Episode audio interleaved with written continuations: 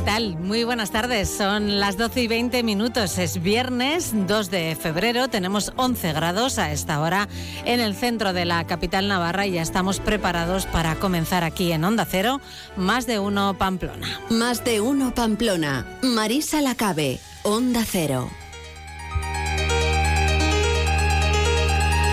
Les vamos a acompañar hasta las 2 de la tarde. Enseguida vamos a conocer las noticias de esta jornada con nuestros compañeros Milagros Bidondo, eh, Jorge Tirapu y Natalia Alonso. También tendremos ocasión de hablar eh, con la última hora deportiva, sobre la última hora deportiva tras la salida del Chimi Ávila y de Brasanac con Javier Saralegui, eh, asistiendo a una rueda de prensa además ahora de Braulio Vázquez. comenzar comentaremos, como les digo, la última hora dentro de unos minutos. Tendremos también nuestra habitual conexión con los portavoces de la Policía Foral y de la Policía Municipal de Pamplona. Con ellos eh, conoceremos el estado de las carreteras, algunas de sus intervenciones más destacadas y algunas previsiones también de cara al fin de semana. Después de la una de la tarde tendremos tiempo para conocer las recomendaciones que nos ofrece el apuntador, el crítico teatral y periodista Víctor Iriarte. Recomendaciones de teatro y de otras artes escénicas. También les contaremos que la Fundación Antoni Tapies, el Grupo 11, la Fundación La Caixa y el Museo Universidad de Navarra han presentado hoy el Maletín de Tapies, un proyecto que facilita la experiencia artística a personas con dificultades visuales. Conoceremos los detalles hoy aquí en Más de Uno Pamplona. Y también tendremos tiempo para el cine, para conocer los estrenos que llegan hoy a las carteleras de los cines.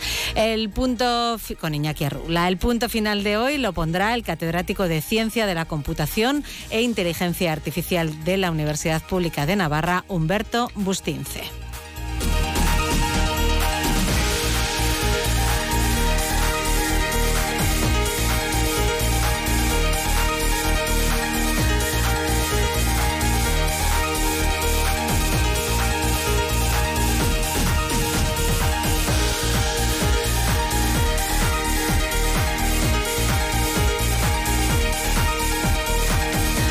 Las 12 y 23 minutos y vamos ya con el repaso informativo de esta jornada.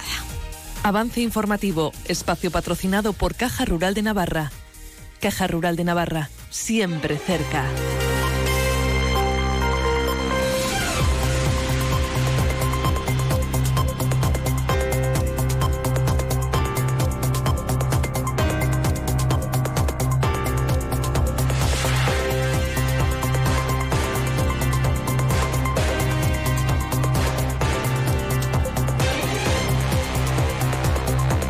Vamos ya con ese repaso, con el avance informativo. Milagros Vidondo, muy buenas tardes. ¿Qué tal, Marisa? Muy buenas tardes. Un día en el que vamos a comenzar, creo, mirando las cifras del paro, ¿no? Pues sí, así es, porque hay que contar que el pasado mes de enero subió en 675 personas el paro en Navarra, hasta alcanzar los 30.663 desempleados. Hay que decir que es la cifra global más baja en un mes de enero desde el año 2008. Así que, mm, visto así, desde ese punto de vista es una buena noticia, aunque como decíamos son 675 personas más en desempleo. Por sectores se puede destacar que creció fundamentalmente en servicios, 635 personas más, 31 en sin empleo anterior, 19 en el sector de la industria y otras 7 en el de la agricultura. Por el contrario, sí que bajó el desempleo en construcción, lo hizo en 17 personas. Con todos estos datos podemos decir que al cierre de mes el sector con más parados en Navarra en la actualidad es el de servicios, son algo más de 21.000 desempleados y desempleadas. Y en enero también hay que decir que se registraron pues 23.025 contratos en nuestra comunidad. Esto supone un 2,4% menos que en el mismo mes del año pasado. Y de esos, de esos 23.025 contratos, casi 5.000 es decir, algo menos de una cuarta parte fueron contratos indefinidos. Como suele ser habitual, los sindicatos, y en este caso los sindicatos mayoritarios de Navarra, han hecho su particular valoración de estas cifras con luces y sombras. Vamos a escuchar al secretario general de UGT, que es Jesús Santos, y a Pilar Ruiz, que es la secretaria de Formación y Empleo de Comisiones Obreras. En cuanto a la contratación en el mes de enero, se registraron 23.025 contratos en Navarra, un 2 con 42% menos que hace un año de los cuales un 21,42% fueron indefinidos y un 78,58% temporales. A juicio de UGT, que haya menos contratos no es un aspecto negativo, sino un indicador de que la reforma laboral está funcionando. En cualquier caso, el sindicato insiste en que es necesario seguir incidiendo en acabar con las desigualdades del mercado laboral, mejorando la, situación y la inserción laboral de las mujeres, las personas jóvenes y los parados de larga duración, al mismo tiempo que hay que acabar de completar las cuestiones que quedaron pendientes hace dos años, como la reforma del despido o la reducción de la jornada laboral. Navarra empieza el año con más paro y menos empleo. El fin de la campaña navideña estaría detrás de esta subida del paro. Eh, tenemos que seguir impulsando medidas que sigan mejorando la calidad del empleo y de la vida de la mayoría de la gente trabajadora. Los datos positivos los seguimos encontrando en la contratación indefinida, que sigue creciendo. Eh, en comparación con el año pasado, se contabilizan 4.289 personas asalariadas más con contrato indefinido a tiempo completo, que suman ya 139.930 personas. Por lo tanto, vemos que el efecto de la reforma laboral eh, sigue extendiéndose. Bueno, pues valoración también de estas cifras por parte de la directora gerente del Servicio Navarro de Empleo, Miriam Martón, quien ha señalado que en estos momentos Navarra cuenta con 1.335 personas paradas menos que hace un año y también ha destacado que enero es un mes en el que habitualmente crece el paro, pero que este año en concreto está contenido. Llevamos ya tres años creando empleo y reduciendo el paro de forma consecutiva. Y en este sentido, lo que nos están informando, lo que nos están diciendo los datos, es que vamos por el buen camino con las medidas adoptadas y con las políticas activas que hemos puesto en marcha siempre dentro de lo que es el marco del Plan de Empleo de Navarra. Actualmente Navarra cuenta con 30.663 desempleados, que es la cifra más baja en un mes de enero desde 2008. Y además estamos asumiendo y logrando un gran reto, y es conseguir cada vez más contratos estables a través de la contratación indefinida con la que estamos reduciendo la temporalidad y por lo tanto estamos generando empleo de mayor calidad. En este sentido, en enero se han registrado 4.932 contratos indefinidos y esto supone un incremento respecto a diciembre del 29%. Por tanto, ¿qué es lo que nos están mostrando los datos? Los datos nos muestran que hay una consolidación de la tendencia a crear empleo y a reducir el paro. Nos permiten hacer una lectura que indica que las medidas que se han adoptado por parte del Gobierno de Navarra y el trabajo que hemos llevado a cabo también con los agentes económicos y sociales está funcionando. Ahí están esas valoraciones por parte, como decíamos, del Servicio Navarro de Empleo. También nos fijamos en otro ámbito, el de la educación, porque hoy los sindicatos de la educación pública, es decir, Estelas, AMPE, AFAMNA, Lab UGT y Comisiones Obreras han acordado una serie de reivindicaciones comunes con el fin de mejorar las condiciones laborales del profesorado y también han reclamado al Departamento de Educación con el que se reunieron con el Consejo el pasado 22 de enero, bueno, pues que finalmente haya una negociación real para poder mejorar esas condiciones. Entre las reivindicaciones, una de ellas, la más importante, podríamos decir, la de la bajada de los ratios. Fundamental, eh, una bajada de ratios nosotros, mm, claro, no le estamos diciendo ni le estamos exigiendo una bajada de ratios, digamos, para todos los ciclos, para todos. No, nosotros incluso estamos eh, dispuestos a negociar y sentarnos eh, a tomar las medidas oportunas y a valorarlo. Incluso pedimos empezar con tres años el curso que viene, ¿no? Nos preocupa también, pues es toda la matrícula, ¿no? De alumno, de matrícula sobrevenida, ¿no? De incorporación tardía que también, digamos, hay que darle una respuesta a ello. Sí es. Actualmente, ahora sí que es cierto que hay una bajada de ratios, pero tiene que ver con un índice que tienen unos, tienen los centros, ¿no? Un índice negativo. Y eh, sí que es cierto que nos parece interesante esa bajada de ratios, porque no es lo mismo atender a 17 alumnos, a 20 alumnos, que a 24, a 25, etcétera. Entonces, nos parece importante. Bueno, pues ahí está esa reivindicación importante de la bajada de ratios a partir de los tres años de los niños y las niñas. Y los sindicatos también, bueno, han coincidido en que nos encontramos en un momento de gran complejidad en el ámbito educativo. Hablan de cambios de paradigmas legislativos, de cambios de currículos, de un aumento notable de la diversidad en las aulas, con esa matrícula viva de, de niños y niñas que se pueden incorporar en cualquier momento del curso y con retos, en definitiva, crecientes para los que dicen es imprescindible acometer mejoras de diferente índole. Otro de los grandes problemas, también que mencionaba Yolanda Erros, el que tiene que ver con la sobrecarga laboral. Nos importa, ¿no? Lo que es el tema de la sobrecarga laboral que el docente tiene que enfrentarse actualmente y a un exceso de labores burocráticas. Tenemos que hacer un profundo estudio de qué es digamos, fundamental en estas labores y cuál es ese accesorio que se puede, digamos, flexibilizar, ¿no? De alguna manera nosotros, pues claro, lo que sí queremos es una negociación seria y realista. intentamos y queremos llegar a acuerdos, pero acuerdos serios, ¿no? con un presupuesto detrás y que bueno que en el fondo también lo que queremos es esa mejora de la calidad educativa y que bueno y que los docentes yo creo que tenemos algo que decir. Y hoy también, este viernes, queremos hablarles del Día Mundial contra el Cáncer que se celebra este domingo, porque eh, hoy se ha llevado a cabo por parte de la Asociación Española contra el Cáncer en Navarra el acto de entrega de ayudas a investigadores y también un acto de homenaje, un reconocimiento al doctor Jesús San Miguel por su trayectoria profesional. Lo tenemos al otro lado del teléfono. Muy buenas tardes. Muy buenas tardes. Bueno, y enhorabuena por ese reconocimiento y por todos los años de trabajo que han sido muchos dedicados especialmente eh, bueno, a la hematología, ¿no? que es, su especialidad, especialmente al mieloma, ¿no? Correcto. El, mieloma, que es una enfermedad que, que, la gente, por el nombre parecido, lo confunde a veces con el melanoma. No tiene nada que ver. El melanoma es un cáncer de piel. El mieloma es el segundo cáncer más frecuente hematológico de la médula ósea, de la sangre.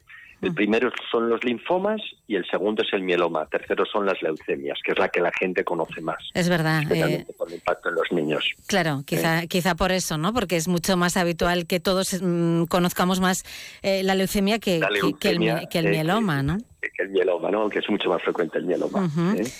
Han sido muchos años ¿no? en el Hospital Clínico Universitario de Salamanca, después en la Clínica Universidad eh, de Navarra, con, bueno, ha sido director médico, director de Medicina Clínica y Translacional de la Universidad, director científico del CIMA, eh, catedrático de la Facultad de Medicina, de la que también ha sido vicedecano. No sé de cuántas de estas cosas se ha jubilado, porque tengo entendido que, que en agosto se jubiló, ¿no? De todos los cargos institucionales. Ya no soy nada. no, o sea, me he jubilado de todos los cargos institucionales. no, lo que pasa es que tengo el privilegio de poder seguir viendo enfermos, de poder ayudar a los enfermos, que, es la razón de, por la cual quise ser médico eh, allá por el, el año 70, cuando empecé la carrera de medicina, y poder seguir ayudando con ideas o eh, programas estratégicos que pueda tener la clínica o la universidad. Ahí, ahí estoy para lo que me puedan pedir y pueda ayudar. Eh, hablábamos mm, de, ese acto de entrega de ayudas a investigadores eh, en la trayectoria profesional mm, que, que, ha llevado a cabo Jesús San Miguel durante todo este tiempo. para hacernos una idea de lo que significa la investigación, ¿Cómo ha cambiado, por ejemplo, el tratamiento del mieloma y la supervivencia a ese tipo de cáncer? pues bueno, ha cambiado radicalmente. Es decir, cuando, cuando yo empecé eh, a tratar pacientes con mieloma, eh, y me remonto a 1980 que hice la tesis doctoral, la, mediana de supervivencia de los enfermos con mieloma se situaba en torno a los dos años. Hoy en día, eh, la mediana de supervivencia, mediana, es decir, hay pacientes que viven más, eh, probablemente supere los 10 años. Pero sobre todo, en ese momento solo había un fármaco útil para el mieloma, que era el melfalán, que era, quimioterapia. Hoy en día eh, existen más de 15 fármacos activos contra el mieloma en distintas combinaciones y las posibilidades cada día, yo esto se lo recuerdo a los pacientes, cada día que, eh, que pasa se abre una ventana más de esperanza para sus vidas, porque ¿quién iba a sospechar? Eh, solo hace 10 años, no me voy a remontar hace 40 años, hace 10 años que íbamos a poder tener anticuerpos monoclonales, eh, CARTES, anticuerpos es una revolución auténtica y, uno tiene la suerte de poderla vivir al lado de los pacientes. Eh, entiendo que tenemos que ser todos conscientes ¿no? de, la importancia de dedicar fondos a la investigación, porque al fin y al cabo es lo que se necesita ¿no? para poder dedicar tiempo y, equipos a, investigar, ¿no? con todo lo que ello significa después. ¿no? Mire, eh, eh, España tiene uno de los mejores sistemas sanitarios del mundo, pero tiene un déficit y es en el campo de la investigación, porque están mejorando las cosas, pero no se les dedica los suficientes recursos. Y usted, eh, al final podemos convertirnos eh, en un país consumidor de recursos y no generador de recursos. Y me, voy a explicar. Si yo tengo, y este es un ejemplo que siempre pongo, dos cánceres de mama en mm. dos personas de la misma edad o edad parecida, y uno responde bien y el otro no, caben dos posibilidades. Que yo sea un médico meramente asistencial y que diga, pues oye, uno tiene buena suerte y otro tiene mala suerte, como paciente, la paciente ha tenido la suerte de responder y la otra no. O que diga, ¿por qué no ha respondido este paciente? Y coja esa muestra y vaya al laboratorio y investigue para tratar de cambiar el pronóstico de esos pacientes y entender por qué no responden. Esto algunos lo llaman investigación. Yo lo llamo buena asistencia centrada en el paciente. Claro, yo creo que eso es lo que a priori debería querer cualquier médico, ¿no? Así debe de ser. que, su paciente pueda tener eh, una curación, si es posible. Por cierto, que hablando del mieloma, he leído que no es una enfermedad incurable, pero tampoco que tenga cura. En efecto, en los libros de texto, cualquier libro de texto que abra, eh, se, se lee el mieloma múltiple es una enfermedad incurable falso. Hoy en día hay pacientes ya curados con mieloma múltiple. No todos, ¿eh? por eso digo que no es curable, porque no todos se curan, pero tampoco es incurable porque hay pacientes que eh, se curan.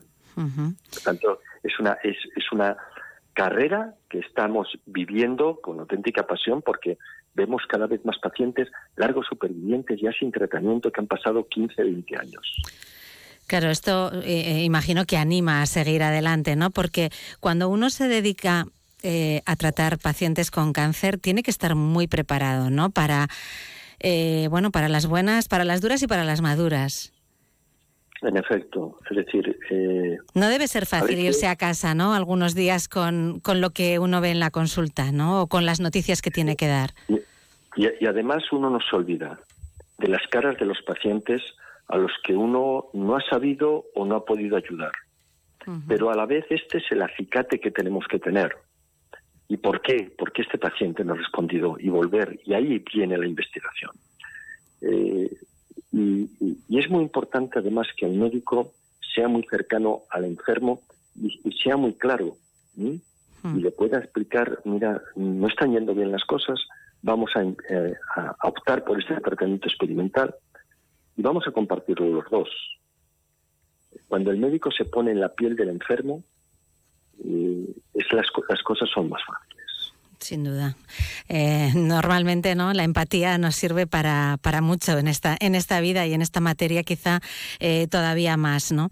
El cáncer es además yo creo que una de las principales preocupaciones de, de cualquier ciudadano. ¿no? Sabemos que más tarde o más temprano a casi todos nos va a tocar al menos tener a alguien cerca, ¿no? Con, un cáncer. Es evidente. Es decir, eh, en todas las familias hay algún paciente con cáncer. En todas las familias tenemos la suerte de tener algunos largos supervivientes, mm. pero a la vez también tenemos pacientes que han fallecido. Mire, el lunes eh, enterrábamos a, uno de los mejores amigos que yo he tenido, compañero mío, que hicimos juntos en todo el servicio de hematología de Salamanca y a los 76 años ha fallecido un carcinoma de pulmón. Eh, qué, pena, es decir, qué pena no haberlo detectado antes, qué pena no haber tenido un tratamiento más eficiente. Por eso la, investigación, bueno, tenemos que eh, em, hacer todos causa común, ¿no? Desde, creo que desde el propio ciudadano, ¿no? Eh, de a pie, eh, por supuesto hasta las instituciones, ¿no? Que son también quienes se tienen que poner un poquito más las pilas en esto, me parece. Bueno, es decir, este yo que antes señalaba, yo creo que el modelo sanitario de España a nivel asistencial es muy bueno y tiene que dar un salto de calidad en la investigación, sin duda. Pues eh, lo dejamos aquí. Mm, y, para eso hay que liberar tiempo a los médicos, hay que liberar tiempo para que los médicos puedan hacer, porque claro, lo que no se puede hacer es todo a la vez. Es, todo a la vez en todas partes es difícil. ¿eh? Es difícil. es complicado, sí, sí. Pues doctor Jesús San Miguel, pues muchísimas gracias por habernos dedicado estos minutos hoy en Onda Cero. Ha sido un placer. y ojalá, y ojalá eh, al año que viene las noticias sean todavía mejores. Ojalá, seguro. Eh, esto, esto siempre tiene que ir para adelante. No, no podemos ni estancarnos ni ir para atrás, por supuesto. Y ustedes siguen haciendo esta labor. Gracias, muchas gracias. Muchas gracias. Buenas tardes. Bueno, da gusto, Mila, que sí. Eh, escuchar mensajes como estos, ¿no? También. Pues sí, hay que ver la parte de personas con tanta experiencia, además. Eso es. Bueno, pues hablando de salud, mira, te cuento, os cuento que el consejero Fernando Domínguez ha comparecido esta mañana en el Parlamento, ha explicado que la decisión de cerrar el paritorio del Hospital García Orcoy en Destella, del que ya hablo hace algunas fechas durante mes y medio, estuvo basado en la responsabilidad que de volverse a dar la situación repetiría sin ninguna duda esa misma decisión Dice que el problema está resuelto, desde el 22 de enero ya está en funcionamiento y ha dejado también muy claro que durante ese mes y medio el servicio de obstetricia ha seguido también funcionando. Para que tengamos algunos datos, desde el 1 de diciembre hasta el 15 de enero, el servicio de ginecología del Hospital García Alcoyen ha atendido más de 200 consultas de ginecología, 150 consultas de obstetricia, se han realizado 20 intervenciones quirúrgicas, ocho histeroscopias ambulatorias y se han asistido a 40 pacientes ingresados en hospitalización, entre otros servicios. Y señorías, aunque esta cuestión solo se cita en la letra pequeña, durante apenas este mes y medio también se han atendido partos. Bien porque había dos profesionales disponibles en esas jornadas tal y como se requiere, o porque por situaciones de urgencia así ha tenido que ser. En concreto han sido un total de 27 mujeres las que a pesar de las críticas recibidas han dado, han dado a luz en su hospital con total seguridad. Pero esto no se podía garantizar en todo momento, de ahí la responsable decisión de recomendar acudir a Pamplona, donde se han atendido 17 partos de mujeres del área de salud de Estella, muchos de ellos programados o de riesgo, partos que en cualquier caso hubieran sido derivados porque así lo establece el protocolo vigente desde hace años. Y vamos también con la actualidad de Pamplona. Natalia Alonso, buenas tardes. Buenas tardes. Cuéntanos. Pues hoy os cuento que a partir de hoy la figura de Quique Los Arcos, acordeonista de los Iruñaco, se recordará con una placa en el edificio donde él mismo vivió, en la calle Ansoleaga 12. El Ayuntamiento de Pamplona ha homenajeado hoy a Quique Los Arcos, que falleció el pasado 6 de agosto de 2023. Eh, y Joseba Sirón ha descubierto hoy una placa colocada precisamente en el edificio en el que él vivió durante muchísimos años. Y hoy su hija, María Pilar Los Arcos, le ha dedicado unas palabras en representación de toda la familia. Mi padre era una persona discreta y sencilla, con un gran corazón. Era generoso y amable. Siempre lucía una enorme sonrisa que llegó a ser su seña de identidad. Y sobre todo era pamplónica hasta la médula. Junto con sus compañeros Alberto Huarte, Joaquín Zabalza, Iñaki Astondoa y Enrique Abad, llevó por medio mundo su origen por bandera y difundió la música de nuestra tierra con orgullo y pasión. Cuando regresó definitivamente a Pamplona tras la disolución del grupo, siguió participando de la vida social y cultural de la ciudad desde distintos ámbitos. Regentó el bar Las Vegas en la calle Estafeta durante más de 30 años hasta su jubilación. Pero ese giro en su vida profesional no hizo que dejara de lado la música. Siguió tocando el acordeón y, ensayaba a diario. Cuando se jubiló, entró a formar parte de los Auroros de Santa María y con ellos recuperó la ilusión por tocar en grupo.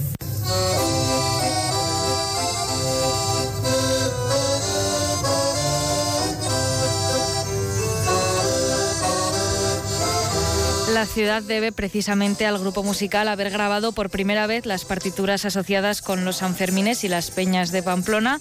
Para la historia han quedado algunas de sus composiciones, como el A San Fermín Pedimos, que estamos escuchando, que se canta antes de los encierros, el himno del Club Atlético Osasuna, o la Jota La Javierada. También el grupo se disolvió en 1965, en el 80 volvieron a actuar en la Plaza Consistorial y en 2003 realizaron una última actuación en el Teatro Gallarre como celebración de su 50 aniversario y hoy han vuelto a tocar algunos de los clásicos en su honor. Bueno, Carlos Iruñaco, eh, parte de la historia musical, desde luego, de, de, la ciudad. Nos vamos al Parlamento. Jorge Tirapu, muy buenas tardes. Hola, buenas tardes. Cambiamos radicalmente de tema. Vamos de una cosa a otra con una facilidad aquí. ¿Estará bailando en el Parlamento? Puede ser, quién sabe, quién sabe. No son historia los fondos Next Generation, que es de lo que hoy se está hablando en el Parlamento de Navarra, porque aunque inicialmente pensábamos que esos fondos eh, con el COVID se iban a dejar de percibir, eh, lo que está explicando ahora mismo el consejero de Economía y Hacienda de la Cámara es que estos fondos estaban comprometidos, por una parte, hasta el 31 de diciembre de 2023, esto, esto eran los procedentes de la Unión Europea, pero eh, dentro de las diferentes iniciativas que han hecho los países está el plan de recuperación y resiliencia que hizo el gobierno de España y para el que están destinados eh, más de 720 millones de 720 mil millones de euros eh, de cara al diciembre de 2026. Todo ese plazo tiene el gobierno para para que se desarrollen diferentes programas y ahí las comunidades autónomas son los que tienen las que tienen que eh, bueno presentar diferentes programas. Está explicando ahora mismo en la cámara como digo José Luis Arasti eh, bueno cuáles eh, cuáles son los diferentes espacios en los que se van a desarrollar esos planes ha, recordado el PERTE del vehículo eléctrico por el que van a percibir ayudas se van a percibir ayudas tanto particulares como como entidades privadas y, empresas como decimos y así como otras áreas dedicadas a las energías renovables. Escuchamos a José Luis Compromiso de financiar proyectos hasta el 31 de diciembre de 2023. Lo he dicho en esta sede, pero lo vuelvo a, repetir.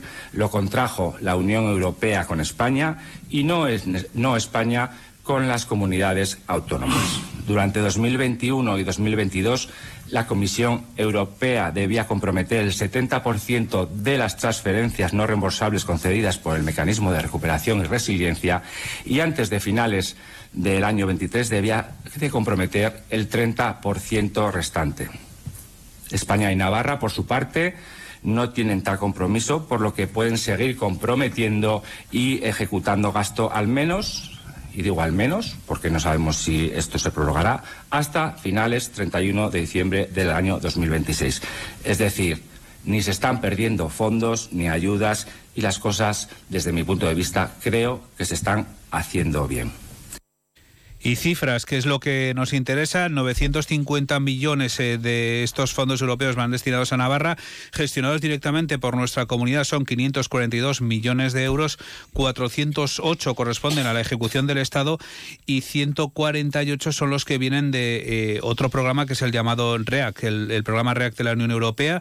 Como decíamos, diferentes eh, convocatorias, por ejemplo, de transición, de zonas de bajas emisiones, de agenda urbana, de carriles bici, eh, y también vinculados, por ejemplo, a la digitalización y la conectividad, por ejemplo, en el ámbito de la, de la educación. Así que son algunas de las cuestiones de las que está hablando el consejero de Economía y Hacienda en el Parlamento de Navarra. Muy bien, pues eh, gracias a los tres. Os escuchamos a las dos y media en el informativo.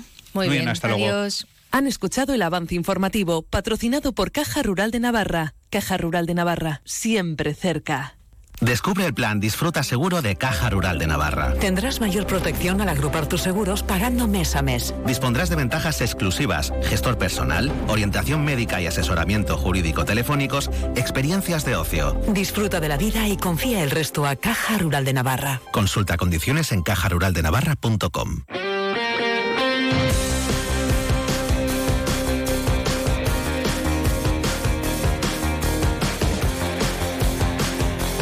vamos con la actualidad deportiva. Saludamos a Javier Saralegui. Javier, muy buenas tardes.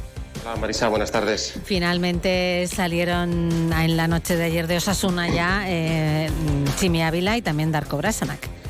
En situaciones muy diferentes, eh, con lágrimas eh, en la salida de Darko Brasanas, tanto del jugador como del director deportivo, que se fundieron en un abrazo llorando los dos. Eh, señalaba Braulio, que está compareciendo ahora mismo en, en, directo para valorar el cierre de este mercado de invierno, y con un comunicado menos cariñoso y más rígido, más serio, para despedir al Chimi Ávila.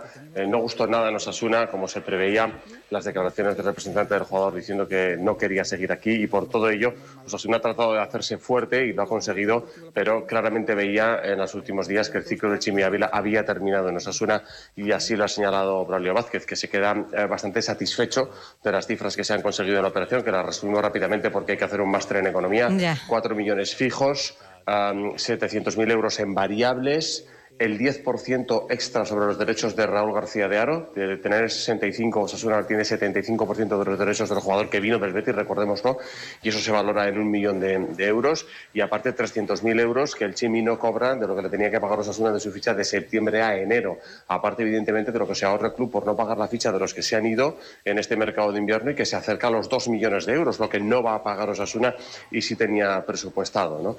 Pues eso, una salida un poco de aquella forma, todo con el Chimi es intenso, ha dicho un Braulio Vázquez, al que creo que podemos escuchar además pérdidas, me parecía entenderte.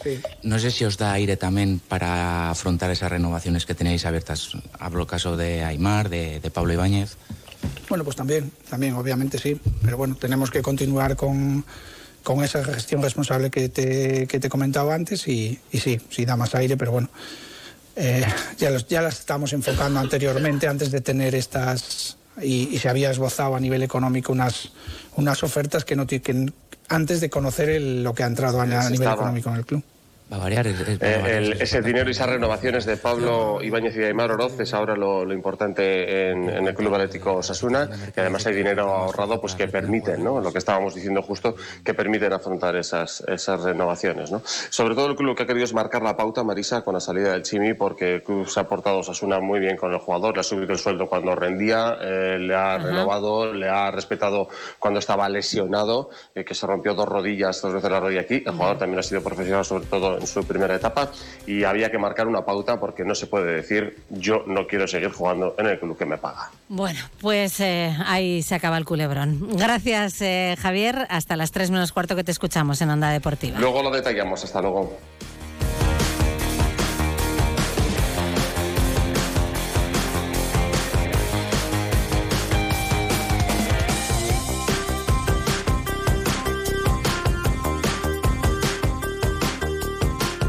De uno Pamplona, Onda Cero.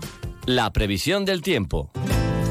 Tenemos algunos intervalos de nubes bajas con brumas y nieblas asociadas en la mitad norte. Los vientos soplan flojos o moderados del norte y noroeste con cierzo en el Ebro y con probables rachas fuertes en cumbres del Pirineo. Las temperaturas máximas descienden. Tenemos a esta hora 11 grados en Pamplona, no pasaremos de 13. Mañana sábado, día de San Blas, eh, comenzaremos con nubes y claros, pero despejará y tendremos mucho sol, aunque en la ribera y en el oeste se formarán nieblas matinales que en algunos puntos podrán podrán tardar mucho en levantar. La mañana será fría con heladas débiles en Pirineos, pero por la tarde las temperaturas serán bastante templadas en el norte. En los valles cantábricos se esperan máximas de alrededor de 17 grados y entre 15 y 17 en Pirineos y valles noroccidentales. En el resto se esperan 13 o 14 grados por la tarde, salvo en las zonas de niebla mm, persistente donde el día será frío. Y el domingo será soleado, salvo también nieblas matinales en la ribera y en el noroeste, tras una mañana fría y con heladas débiles en puntos de los Pirineos. La tarde será agradable con 15 o 16 grados de máxima en general.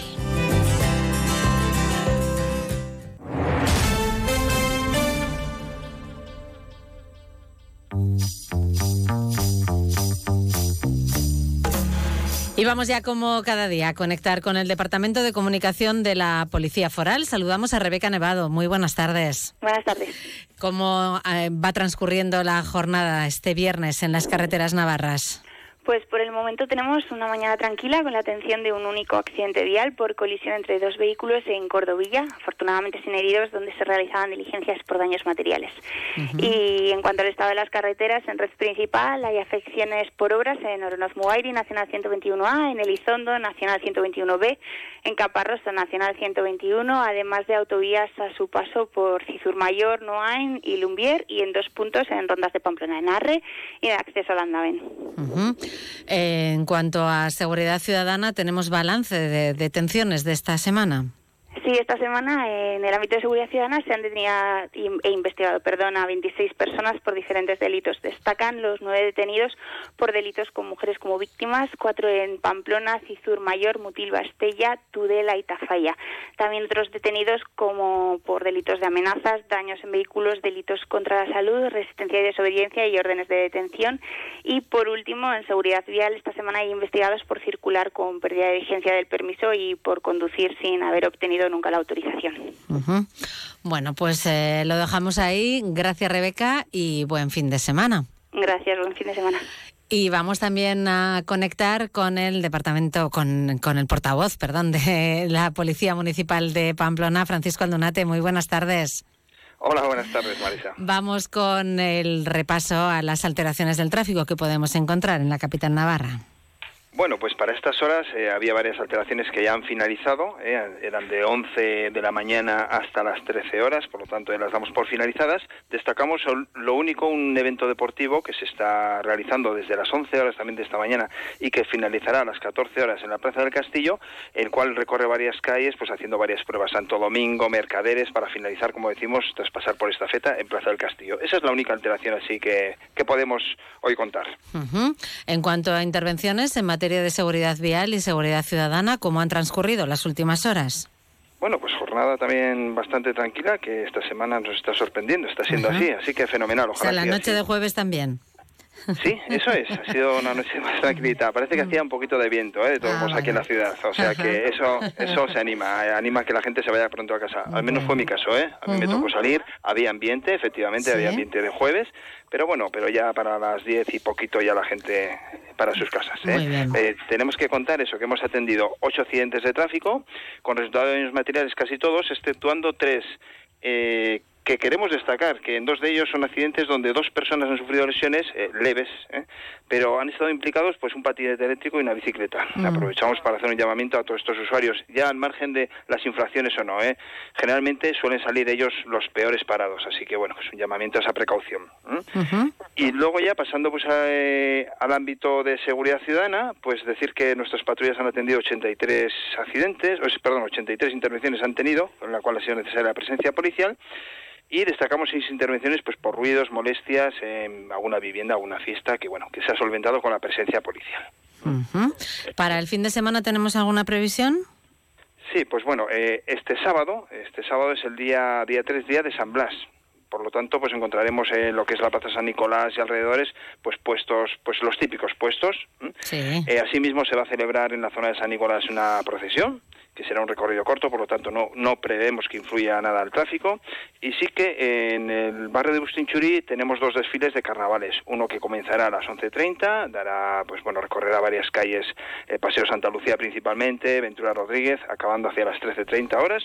Y otro a las 17.30 horas también, que realizará pues recorridos pues por estas calles principales también, Ventura Rodríguez, eh, Parque de los Aromas, Avenida de Ipuzcoa. Esta sí que es posible que encontremos algún tipo de alteración al tráfico, pero como consecuencia de el tránsito de los peatones, pues en paso de peatones que quizás no se respete del todo, ¿no? Vamos a decirlo así. Y luego también indicar que a las 12 del mismo día sábado darán comienzo dos manifestaciones. La primera partirá desde la Avenida Carlos III número 2 para continuar por Plaza del Castillo y Paseo de Sarasate hasta el Parlamento, o sea, está muy corta. Y la segunda saldrá desde la calle La Barrería, continuará por Mercaderes, Plaza Consistorial, Santo Domingo, Portal Nuevo, Errotazar, calle Tirapu hasta Enamorados, Parque Enamorados, finalizando ya en el mismo cruce con eh, Joaquín Beunza. Esta sí que puede ocasionar algún tipo de alteración al tráfico. Eh, el domingo tranquilidad. no, tenemos, no, tenemos, fútbol, ¿no? Eso, eso. Primero. sí, lo acabamos, lo acabamos de decir y ya se me había olvidado. pues bueno, primero indicamos que a las 12 dará comienzo también una manifestación desde la calle Monasterio de Velate, continuando por Avenida Bayona, Plaza Juan 23, Avenida Ejército, Avenida Conde Oliveto, Plaza Príncipe de Viana, Avenida San Ignacio y finalizada en Paseo eh, Sarasate. Decir que, bueno, es domingo eh, a las 12, no suele haber alteraciones así, o sea, el tráfico es muy inferior en la ciudad, pero bueno, al margen de eso, pues tendremos que tener precaución en esas horas. Y a las 16-15 horas, pues está previsto el partido de fútbol en el Estadio El Sadar entre Osasuna y Celta. Bien, eh, conlleva, como todos los días que existen este tipo de eventos, dos horas antes al partido, cierre de las calles, del perímetro, tanto como calle Sadar, y luego también a la salida. Muy bien, pues eh, nada, nos queda disfrutar del fin de semana entonces, ¿no? Efectivamente, un fin de semana que parece que, sale, bueno, al menos ahora está aquí en la ciudad el sol a pleno rendimiento. Eso es. Pues gracias Francisco, a disfrutarlo. Buenas tardes. Igualmente y buenas tardes a todos.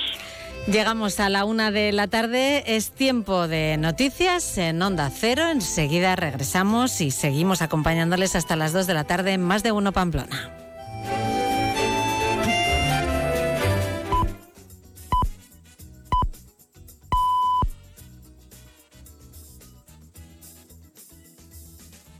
Es la una de la tarde, mediodía en Canarias.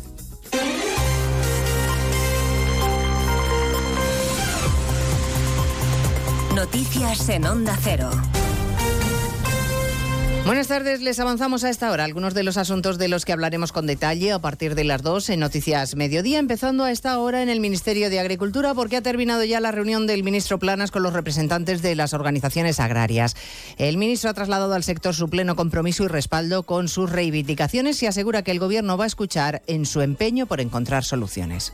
El Gobierno y este ministro estamos dispuestos a continuar trabajando con las organizaciones agrarias y con el conjunto del sector para avanzar hacia, hacia el futuro. Yo creo que los agricultores y ganaderos quieren algo muy sencillo, muy sencillo.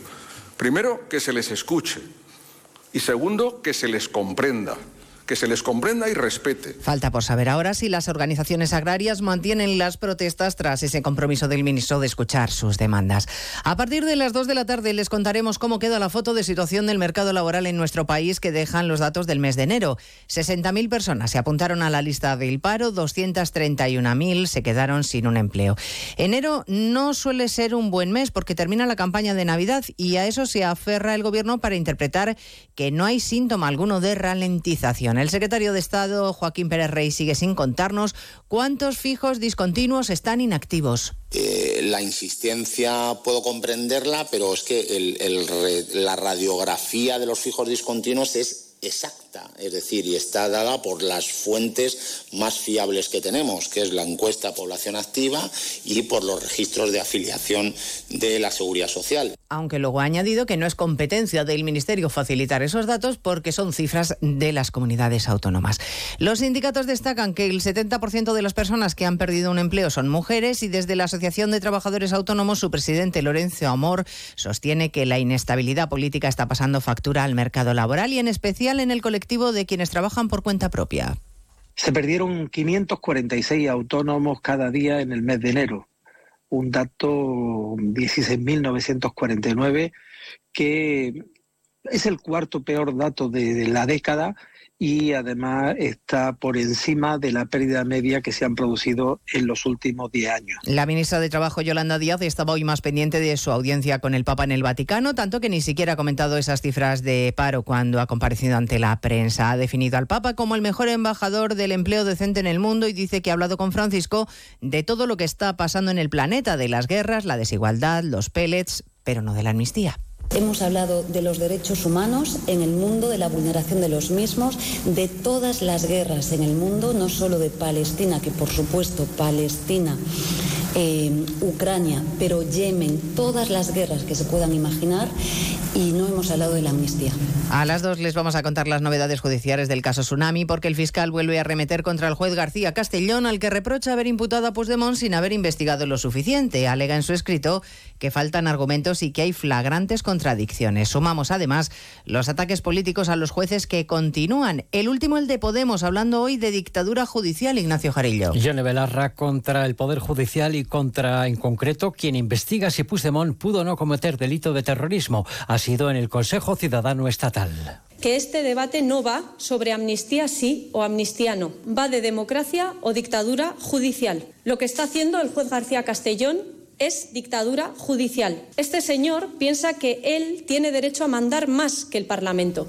Belarra asegura que este y otros jueces pertenecen a un colectivo judicial absolutista, así los ha llamado, y que el PSOE quiere aprobar la ley de amnistía sin convicción, solo para contentar a Junts y seguir en el poder. Estaba huida en Noruega y pesaba sobre ella una orden europea de detección, detención y entrega. La Guardia Civil, junto a las autoridades noruegas, han detenido a una española en el marco de una operación contra el terrorismo y yihadista, Arancha Martín.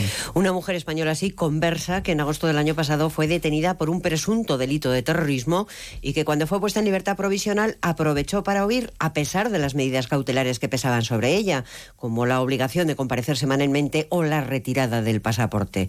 Fue en noviembre y los mecanismos de seguimiento que se mantuvieron sobre ella permitieron determinar que estaba en Noruega. La Guardia Civil constató que la detenida había confeccionado una biblioteca digital de acceso público Con más de 4.000 archivos multimedia, todos ellos del aparato de propaganda del Daesh. Además, su detención frustró su marcha a zona de conflicto controlada por el Daesh junto a un individuo con el que se iba a encontrar en Túnez. Pues de todo ello hablamos en 55 minutos cuando resumamos la actualidad de este viernes 2 de febrero. Elena Gijón, a las 2, Noticias Mediodía.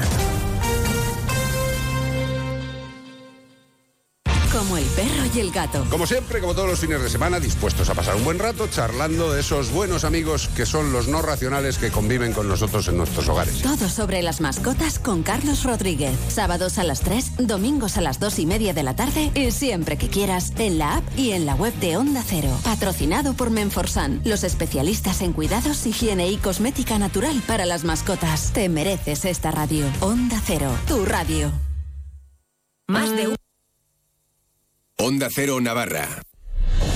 ¿Conoces el desafío Overtrails Adventure? ¿Te gusta pasear por la naturaleza? ¿Te gustaría disfrutar de un descanso activo en familia? Turismo y deporte van de la mano para conocer seis parajes únicos de nuestra tierra, nuestra historia, tradiciones y gastronomía. El desafío Overtrails Adventure es el evento turístico deportivo para disfrutar en familia, con amigos o solo durante seis fines de semana de abril a noviembre. La fuga de Ezcaba. Ruta de las bodegas y Camino de Santiago. La vuelta del patrono. Las golondrinas Valle de Roncal. Trilogía de Bastani. La Ribera Huerta y Bardena. Conócelo y apúntate en la web desafíovertrisadventure.com. Escucha los lunes a las siete y media de la tarde la Brújula de la Economía, patrocinada por la Asociación de la Industria Navarra, AIN. Un espacio de onda cero en el que trataremos asuntos relevantes y de actualidad para las empresas. Hablaremos con expertos, empresarios, emprendedores, autónomos, pymes y comercios para que nos aporten su visión sobre los temas que les afectan en el día a día, con el objetivo de dar a conocer la situación de la industria y el comercio en nuestra comunidad. Recuerda, los lunes a las siete y media de la tarde, la brújula de la economía patrocinada por la Asociación de la Industria Navarra AIN en Onda Cero. ¿Por qué repostar en Eurocam? Porque la mejor energía es la que cuida tu motor y cuesta menos. Compruébalo en las estaciones Eurocam, dotadas de un triple filtro que limpia el combustible de bacterias, partículas y humedad. Y con la tarjeta Eurocam tendrás descuentos en diésel y gasolina. Ahorra y cuida tu motor en Eurocam. En Pamplona, Polígono Agustinos. En Tudela, Polígono Las Labradas.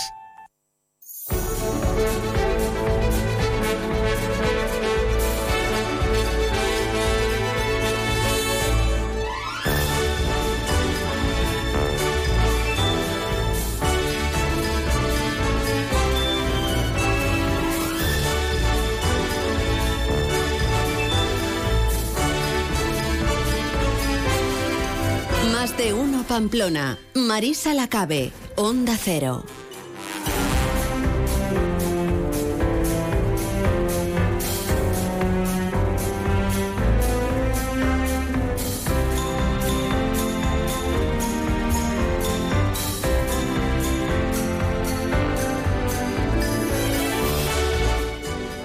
La una y ocho minutos, aquí estamos, seguimos en Onda Cero acompañándoles hasta las dos de la tarde, ya lo saben, como cada día en este viernes 2 de febrero, que es un gran día para donar sangre, porque todos los días lo son, ya lo saben, no nos cansamos de repetirles, que si tienen dudas, mm, se están pensando hacer donantes de sangre tienen dudas, eh, quieren conocer información, quieren saber los detalles, tienen que acceder a la página web de Adona, www.adona.es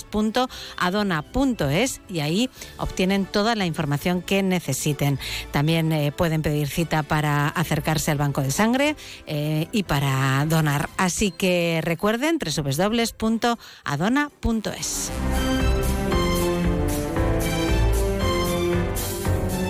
Más de uno Pamplona. Onda Cero. Fontanería Iruña, rápidos y económicos. En Fontanería Iruña realizamos grandes y pequeños trabajos como aerotermia, suelos radiantes, cocinas, baños, calefacción y servicios de fugas. También tenemos servicio de urgencias 24 horas los 7 días de la semana. Teléfono 679-666-997. Recuerda, Fontanería Iruña, teléfono 679-666-997. En Leclerc, consulta los mejores precios en nuestra web y app. Hasta el sábado 3 de febrero, solomillo de vaca a 19,99 euros el kilo. Solomillo de cerdo a 9,99 euros el kilo. Calabacín a 2,39 euros el kilo. Lubina ración a 2,99 euros la unidad. Y bacalao Scray a 10,99 euros el kilo. Leclerc, la compra inteligente.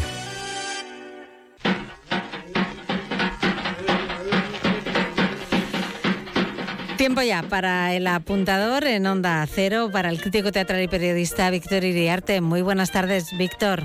Buenas tardes, Marisa. Con las recomendaciones de la cartelera de teatro y de otras artes escénicas para este fin de semana en los escenarios navarros. ¿Qué nos puedes recomendar hoy?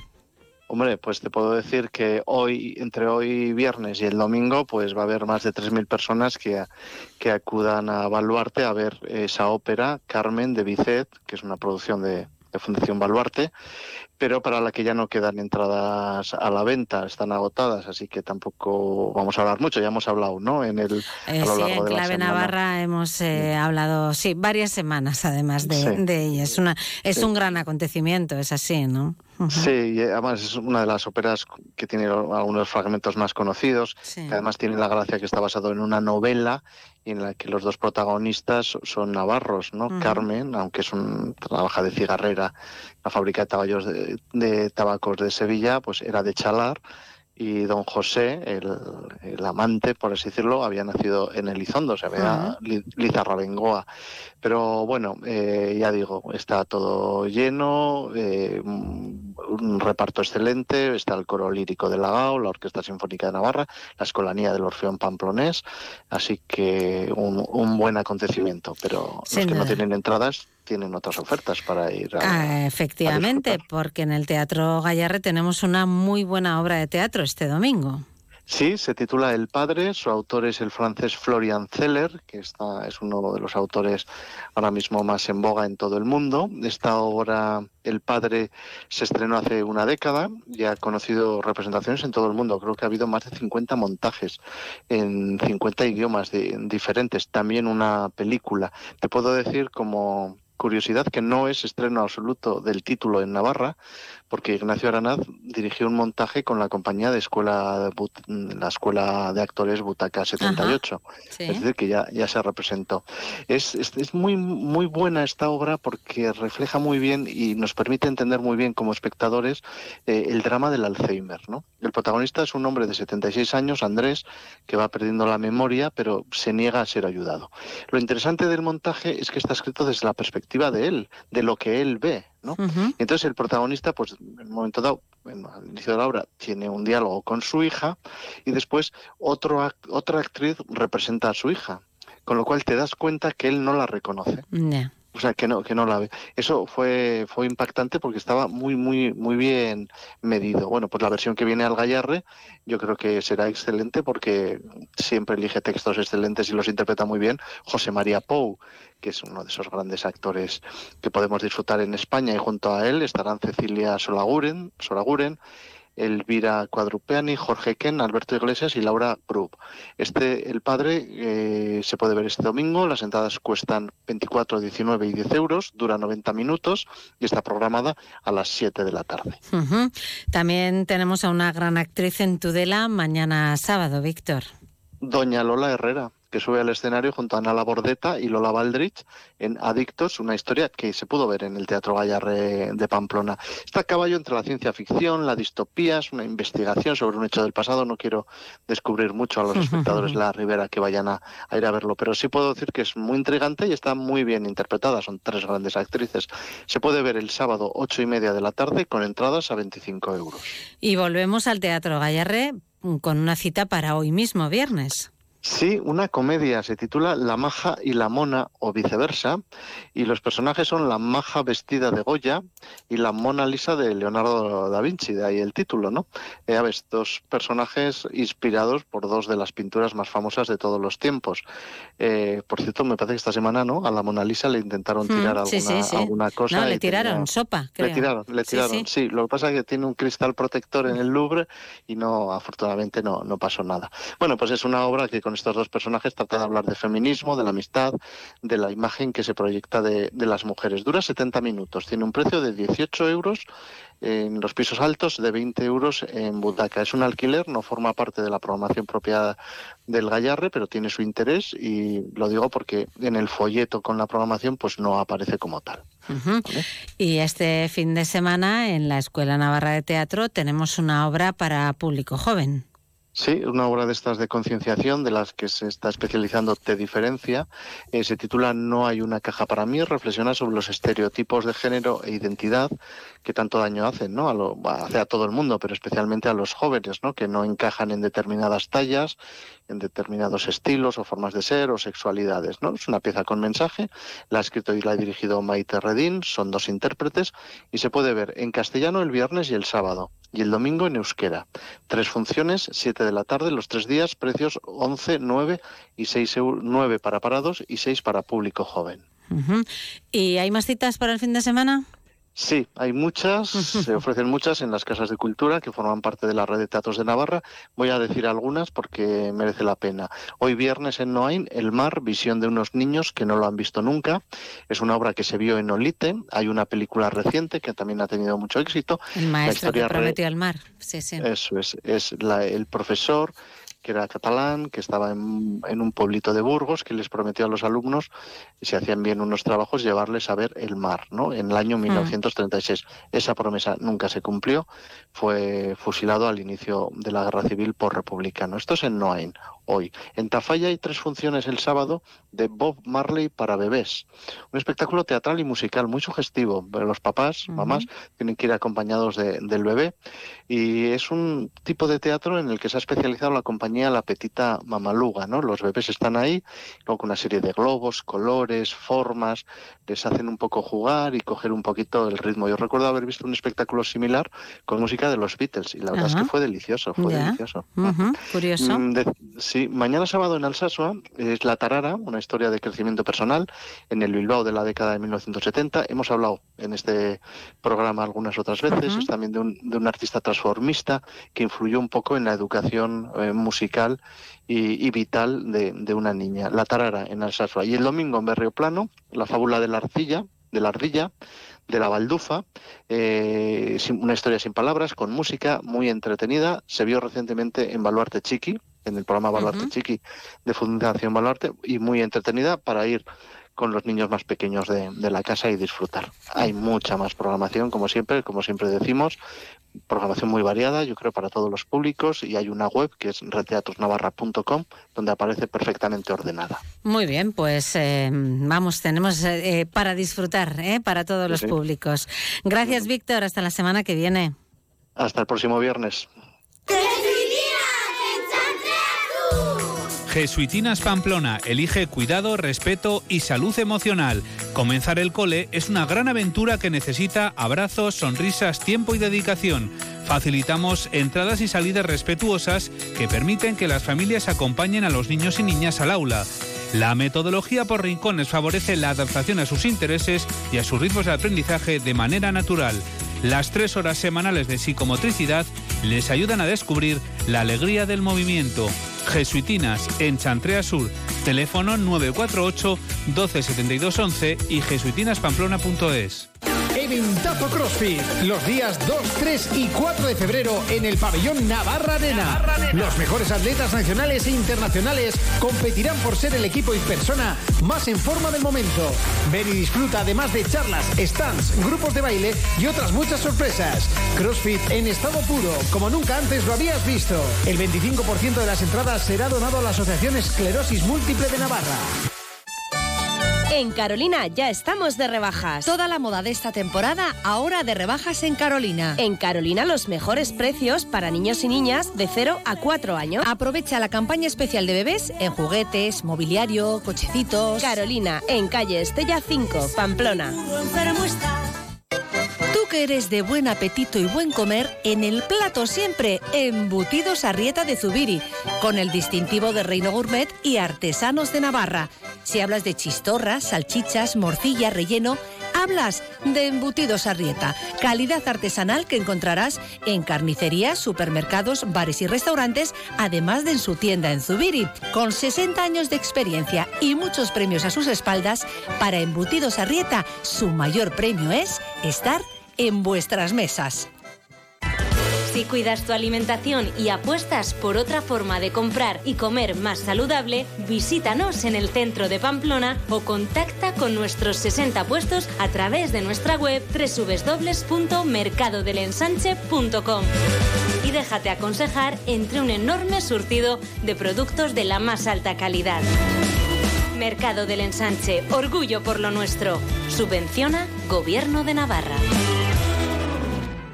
GLS, envíos rápidos y seguros para todos, desde donde nos digas hasta donde quieras. En Mutilva, Polígono Industrial, calle O, naves 11 y 12. El precio gusta, la calidad convence. Alaid Courier 948 235005 o alaidcourier.com.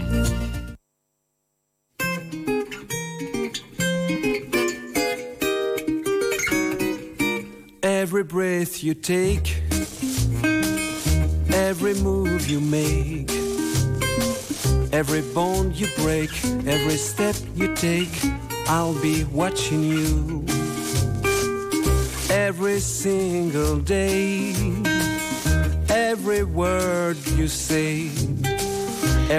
La una y 21 minutos. En más de uno Pamplona nos vamos ahora hasta el Museo Universidad de Navarra porque allí se ha presentado esta mañana el maletín de Tapi. Es un, bueno, pues un- una iniciativa de la Fundación Antoni Tapies, la ONCE y el Museo Universidad de Navarra en colaboración con la Escuela de Arquitectura de la Universidad de Navarra y con el apoyo de Fundación La Caixa que facilita la experiencia artística a personas con dificultades visuales. Nos lo va a contar Fernando Echarri, que es el responsable del área educativa del museo y también del programa Sociarte. Muy buenas tardes. Buenas tardes, ¿qué tal? Bueno, eh, deseando que nos expliques en qué consiste este maletín de tapies, porque a priori se nos antoja algo novedoso, e incluso complicado, ¿no? de, de llevar a cabo. Bueno, sí, aunque sí, como las cosas se hacen a gusto, pues eh, la verdad que la complicación al final se, se diluye, ¿no? La verdad que estamos muy contentos de haber, de haber producido estos materiales que lo que tratan es de mediar, ¿no? Eh, con, la- con el colectivo un poquito de, de dificultad visual o invidentes eh, hacia, la, hacia la obra de Tapies, en este caso, ¿no? Del arte contemporáneo que hacía Antoni Tapies, ¿no? En concreto, la obra L'Esperit Català, que realizó el artista en 1971. Eh, ¿Se elige esa obra por algo en concreto? Sí, se elige en concreto porque Tapias es un artista que en sus obras pone mucha materia, mucha materia es muy matérico y eso eh, eh, es mm, muy pertinente, digamos, para acercarlo al colectivo que, he comentado de, de deficiencia visual invidentes. Y además la obra contiene un montón de expresiones eh, a modo de graffiti eh, de palabras de rabiosa actualidad y que y humanistas universales como pueden ser pues vida, democracia, cultura, eh, espiritualidad, materialismo, en fin, muchísimos conceptos que, de una forma adecuada pueden ser transmitidos pues no solo por la vista sino por otros sentidos como puede ser el tacto o, el oído, ¿no? Esta obra pertenece a la colección Museo Universidad de Navarra, eh, gracias al legado de, de María Josefa Huarte, y por cierto va a participar también en la exposición que el Museo Nacional Centro de Arte Reina Sofía prepara con motivo del centenario del nacimiento del artista, ¿no? O sea que va a estar también de, de actualidad por ese lado, ¿no? Correcto, correcto. Es- Esa es un poco la idea, ¿no? El poder desde el museo ayudar en, a la difusión ¿no? de, la cultura. En este caso, como se aprovechando la efeméride del centenario de Tapies, pues eh, eh, el poder prestar esta obra al Museo de Arte Reina Sofía y no solo la obra, sino también el, maletín de Tapies ¿no? que hemos eh, eh, producido entre tantos agentes, ¿no? muchos sociales, alumnado ¿no? de la universidad, eh, Fundación 11, que nos ha ayudado muchísimo, ¿no? la Fundación Tapies, y entonces que ese material también pueda ponerse a disposición de- del colectivo al que nos hemos referido. Bueno, ahora vamos con el contenido del material. Primero, explícanos, eh, Fernando, eh, cómo surge esta iniciativa, porque creo que nace dentro del programa Sociarte, ¿no? Del que tú eres responsable. Sí, afortunadamente, pues Fundación La Caixa, que tiene unas, unas líneas de trabajo en las que quiere apoyar mucho la cultura, pues afortunadamente acogió de, muy buen grado un, proyecto que hemos lanzado desde el museo que se llama Asociarte y que lo que trata un poco es de conectar con entidades sociales navarras eh, intentando ayudar desde el arte o con el arte o mediante el arte, pues ayudar en sus objetivos. ¿no? Entonces, nosotros digamos que nos ponemos un poco a, disposición de las entidades sociales para que, ellos y ellas nos cuenten ¿no? sus necesidades y, en lo que podamos ayudar. En este caso, pues fue eh, a través de este programa con Fundación 11 que tenía esta necesidad ¿no? de acercar la cultura de una forma diferente, eh, en este caso el arte contemporáneo, ¿no? a sus usuarios y usuarias y bueno, pues todo llegó a buen puerto con, con, la financiación de Fundación La Caixa, ese apoyo ¿no? de, organizativo y de, sustentar el proyecto. Y bueno, y con otros agentes que se han ido incorporando ¿no? en, la, en la idea inicial ¿no? que teníamos de hacerlo también, al ser un museo universitario, hacerlo con, con la escuela, de, en este caso de, arquitectura y diseño, y con, con alumnado que participase pues, en, en, un proyecto que pensábamos que podía ser altamente motivante para el alumnado, como así ha sido. ¿no? Bueno, entonces vamos con el maletín. Eh, ¿Qué incluye ese maletín? Bueno, el, maletín incluye tres cosas, vamos a decirlo así. Lo primero es un, un, cuaderno eh, donde aparece todo el texto de, que contiene la obra L'Espericatala de Tatpies. Eh, aparece en, braille, en lectura de braille, y también en castellano para que pueda ser, pues, para resto visual o bien para invidentes, eh, pueda ser, eh, pues, leído, ¿no? Ese es como el primer eh, elemento que contiene también audioguías, audioguías tanto de la biografía de Tapies como de las características generales de su obra y también la descripción del Esperí catalá, de la obra en concreto.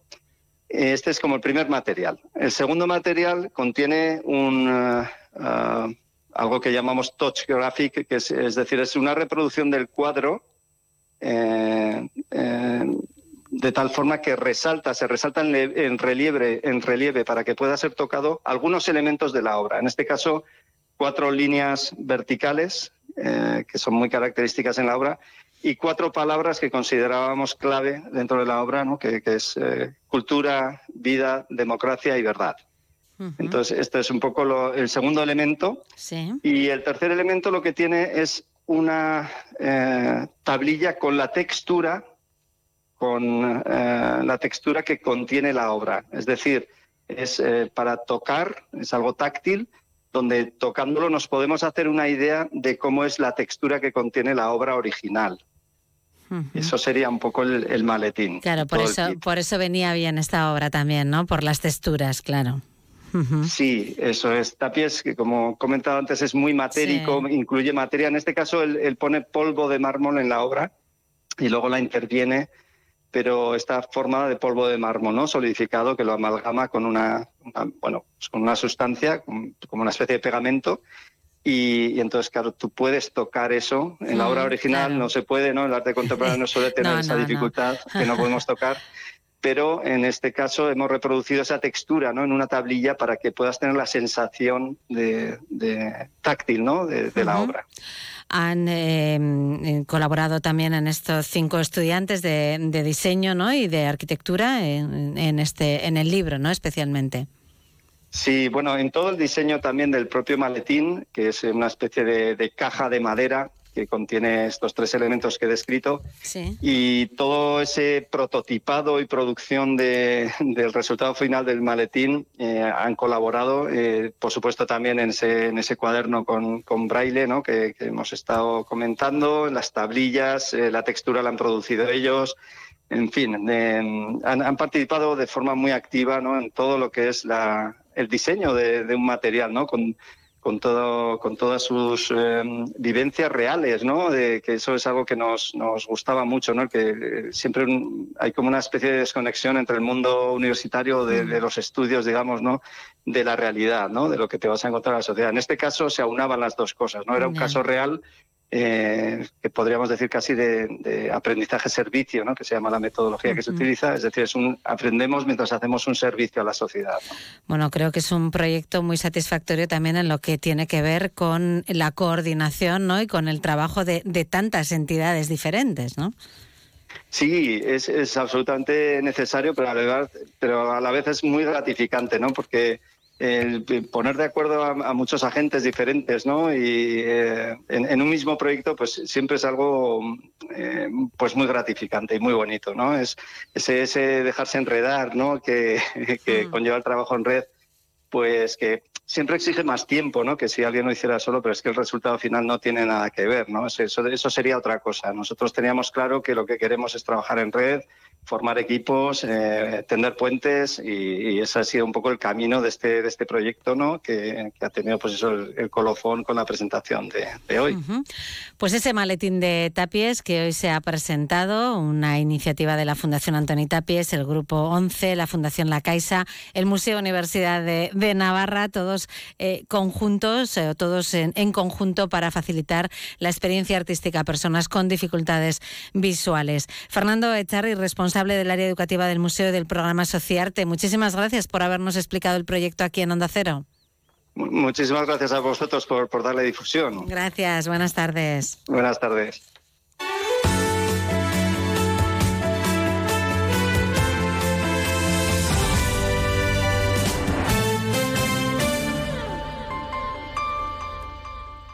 Muy buenas. Tenemos la oportunidad de hablar con el doctor Luis Gutiérrez Serantes. Le conoceréis porque ha estado más de 20 años en televisión española. Escuchemos la consulta. Doctor, me han recomendado tomar vitamina C para un problema de encías sangrantes y para el sistema inmunológico. ¿Cuál me recomienda? Te recomiendo tomar BIT C1000 liposomada de laboratorios Marnis. Al ser liposomada, BIT C1000 es muy eficaz y además mejoramos su absorción. Pide BIT C1000 de Marnis en herbolarios, farmacias y parafarmacias. Más información en marnis.com. Más de uno Pamplona. Onda Cero. Te compra tu coche, te compra tu carro, te compra tu buga. Te compra tu furgo, te compra tu moto, te compra tu auto, caravan. ¿Te han hecho una oferta? Te la mejoramos. Has oído bien. Mejor precio garantizado y compromiso de pago en 24 horas. Ven a vernos. Hola Carmen, ¿qué tal? Pues chica, vengo del médico y a mi padre le han prescrito una silla de ruedas. Vaya lío, esto ha cambiado. Me han dado un listado de ortopedias y no me aclaro nada. A mí me pasó lo mismo con un andador. Vete a Lorca Salud, ahí te lo explican todo, es una maravilla. Además, en Lorca Salud ya no tienes que pagar, solo la aportación si la tiene. Ya te explicarán todo muy bien en Lorca Salud. Lorca Salud Ortopedia, cuatro establecimientos a tu servicio. Lorca Salud Ortopedia, establecimiento colaborador con el Servicio Navarro de Salud. Resolución 694-2023. Hola Ana, qué bien te veo. Sí, vengo de Óptica Russo y estoy súper contenta con mis nuevas gafas para la hipermetropía. Tienen unas lentes más finas por lo que son comodísimas. Y además con estos cristales mis ojos se ven más naturales en forma y tamaño. Menudo cambio. La verdad es que estás genial. Tú también puedes ver bien y verte mejor. Este mes ven a Óptica Russo y aprovecha esta oferta en lentes de hipermetropía. Óptica Rousseau, Chapitela 21 y Avenida Bayona 9, Pamplona. Restaurante El Colegio con Alex Mújica. Descubre nuestro menú del día, saborea nuestros secretos y disfruta de la cocina de Alex Mújica en uno de los lugares con más encanto de Pamplona. Restaurante El Colegio con Alex Mújica. Te esperamos en Avenida Baja Navarra 47. Haz tu reserva en el número 948 22 63 64 o en restauranteelcolegio.es. ¿Qué es enamorarse? Enamorarse es descubrir que esta semana te descuentan el 50% del 50% en sofás, colchones y equipos de descanso en Muebles Rey. Y todo lo demás tiene descuentos del 15, 30 y 50%. Esta semana vuelve a enamorarte de tu hogar en las rebajas de Muebles Rey. En el centro del polígono Mutilva, estación de servicio MG Mutilva Ripost. Somos una estación de servicio tradicional en atención al cliente, pero nuestros precios son low cost, insuperables en combustible de alta calidad. Estación de servicio MG Mutilva. Y según el importe que repostes, te llevas un regalo. MG Mutilva Ripost, en la calle central del polígono Mutilva, con fácil acceso. Ven a conocernos y reposta con nosotros. Si buscas una mesa de comedor, en Muebles Polke seguro que la encuentras. Yo antes vivía en un piso pequeño y tenía una mesa de su tienda que recogida ocupaba poquísimo, pero se ampliaba un montón. Y ahora que tengo un piso grande, me cuesta decidir entre tantos modelos y opciones. Elige la tuya en Muebles Polke, en Polígono Mutilva Calle A y polke.com. Hola Carmen, ¿qué tal? Pues chica, vengo del médico y a mi padre le han prescrito una silla de ruedas. Vaya lío, esto ha cambiado. Me han dado un listado de ortopedias y no me aclaro nada. A mí me pasó lo mismo con un andador. Vete a Lorca Salud, ahí te lo explican todo, es una maravilla. Además, en Lorca Salud ya no tienes que pagar, solo la aportación si la tiene. Ya te explicarán todo muy bien en Lorca Salud. Lorca Salud Ortopedia, cuatro establecimientos a tu servicio. Lorca Salud Ortopedia, establecimiento colaborador con el Servicio Navarro de Salud. Resolución 694-2023. Tractoría Pizzería La Cantineta, en Vuelta del Castillo, al lado de la Ciudadela, te ofrece ensaladas, pizzas, pasta, lasañas artesanas y diferentes sugerencias cada semana en nuestra carta. Pregunta por nuestros menús para grupos y consulta nuestras pizzas y platos para vegetarianos y celíacos. La Cantineta, Vuelta del Castillo 9. Más información en lacantineta.es y en el 948 17 32 70.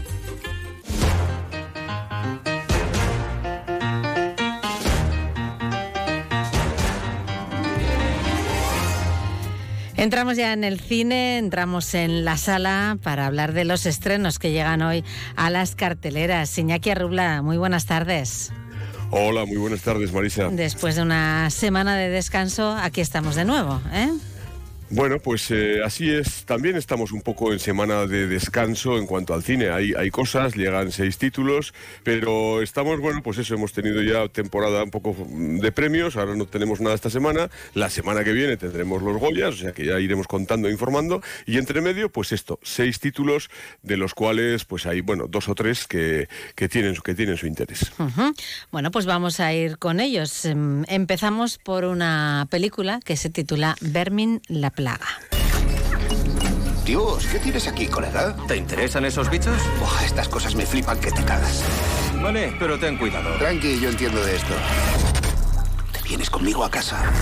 En marcha. Tío.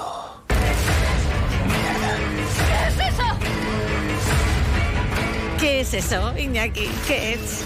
Son arañas, arañas, muchas arañas, miles y miles de arañas. Esto es lo que esto es lo que nos plantea Vermin. O sea, para personas mm, con aracnofobia, ¿eh? Pues eh, bueno, pues evidentemente, o sea, quiero decir que ver el tráiler, de- pues eso, a mí, a mí me dan un asco terrible las arañas, pues, pues, ¿qué quieres que te cuente? Madre pues eso, pues, pues deben de salir miles de arañas por minuto. Bueno, pues ¿qué nos cuenta? Pues vamos a ver, esto es una película francesa de un director debutante, un tal Sebastien Banizek, que, eh, bueno, lo que nos va a contar es, pues estamos en un barrio del extrarradio de París, en uno de estos barrios, eh, pues un tanto suburbiales, eh, de clase obrera, de clase pobre, que a la vez debe empezar la película como una especie de cine social, contándonos a- algo de esto, pero enseguida va a derivar hacia el cine de terror, porque nos cuenta la historia de un tipo que está peleándose con su familia por una herencia, que al final se va a vivir a casa de una hermana y se va con una araña exótica que, que ha comprado, que es muy venenosa. Y claro, esto es lo que dices, a ver, yo voy a una tienda de animales y no sé si me venden arañas muy venenosas, pero bueno. Ya, no sé, pero a ese- también hay mm, gente mm, que tiene unas mascotas pues así de Bueno, pues extrañas, este- ¿no? Como una este araña tipo- venenosa. Este tipo se hace con una araña muy venenosa que accidentalmente, ¿qué va a pasar? Pues que se le va a escapar, evidentemente. Fíjate, ¿eh? Claro, ¿quién se le iba a y- imaginar? Algo así. Y entonces, bueno, pues la araña arañita va a empezar a reproducirse casi Mm. sin control y esa arañita se va a convertir en una plaga por todo el edificio y esa plaga va a salir ya, pues yo creo que por todos los lados. Dicen que por hacer una comparación sencilla y fácil, digamos que la primera media película es un poco como la película de Alien, el eh, Alien 1, 1, pero con araña, es decir, película de terror más de suspense sin ver mucho el bicho, y la segunda mitad de la película debe ser como un Alien 2, donde ya se convierte en una película casi pura de acción a tiro limpio contra los miles millones de arañas. Bueno, pues eso, pues para amantes de las arañas, oye, que también habrá. Bueno, sí, quienes tienen en casa arañas Bueno, pues es. queriendo, no sin querer, que sin querer a veces tenemos todos alguna. Eso también, eso también es verdad. Aunque también es verdad que una cosa son esas arañitas que tienen esas patitas finitas, finitas que casi no se ven, y otra cosa son Pues- esas arañas peludas y negras, Pues gordas. eso, pues tú, tú imagínate si cuando vemos Ay, una pequeña... me da como- nos- me está dando cuando, cosa. Cuando vemos, una, cuando vemos una pequeña nos da asco, pues imagínate las por miles y grandes, o sea que... Ay, Dios, en fin, en fin. Cambiamos, cambiamos de, de tipo de película al menos. Vamos con la siguiente que es Misántropo. Nos informan de que hay un tirador en el puerto. ¿Alguien ha visto algo? Por favor, confirmen. 29 víctimas. Cada disparo impactó en su objetivo. No hay casquillos, ni rastros, ni un solo pelo o huella dactilar. Calle Taller 305, apartamento 9B. No está dispuesto a morir y tampoco quiere que lo encontremos. Bueno, estas frases así tan...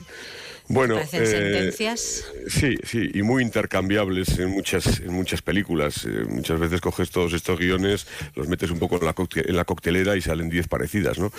Pero bueno, pues en este caso, eh, Misántropo. Mm, ¿Por qué tiene interés? Pues eh, eh, a mí me crea un cierto interés por su director.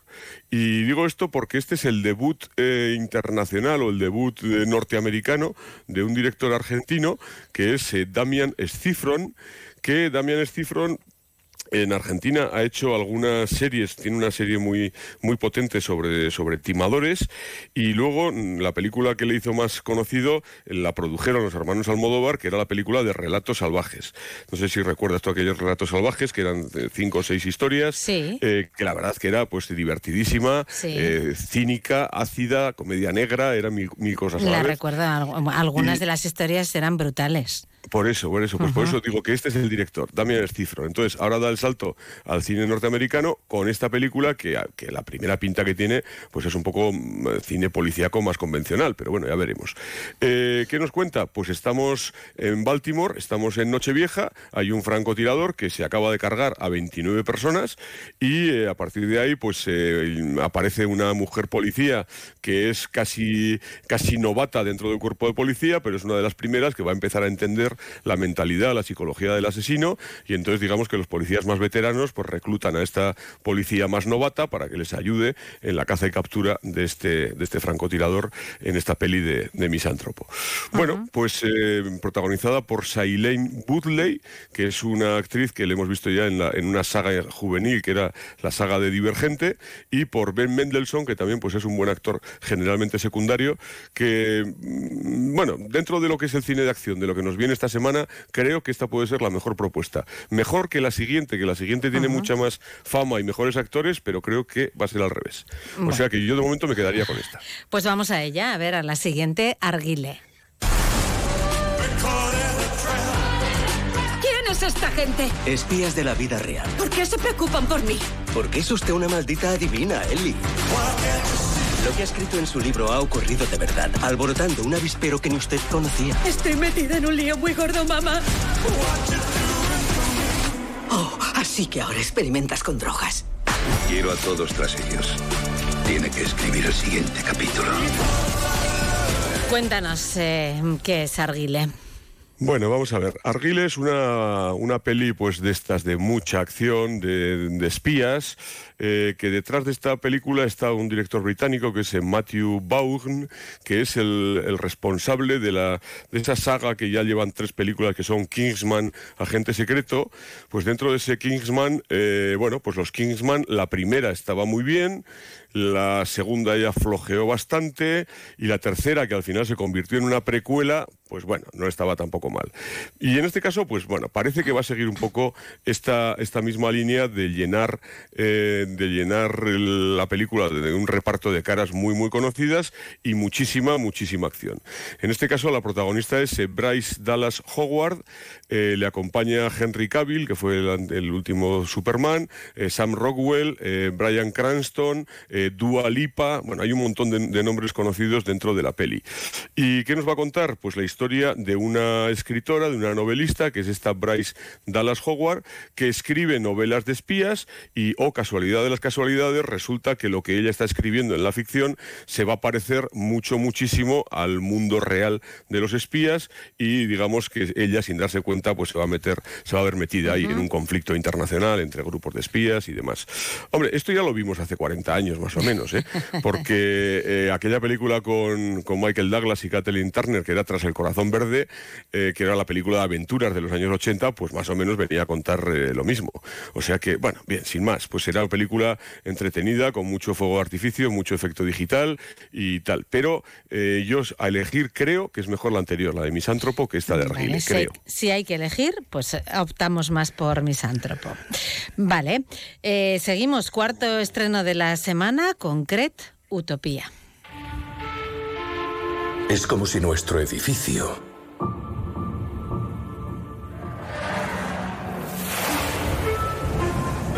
hubiera sido elegido de algún modo.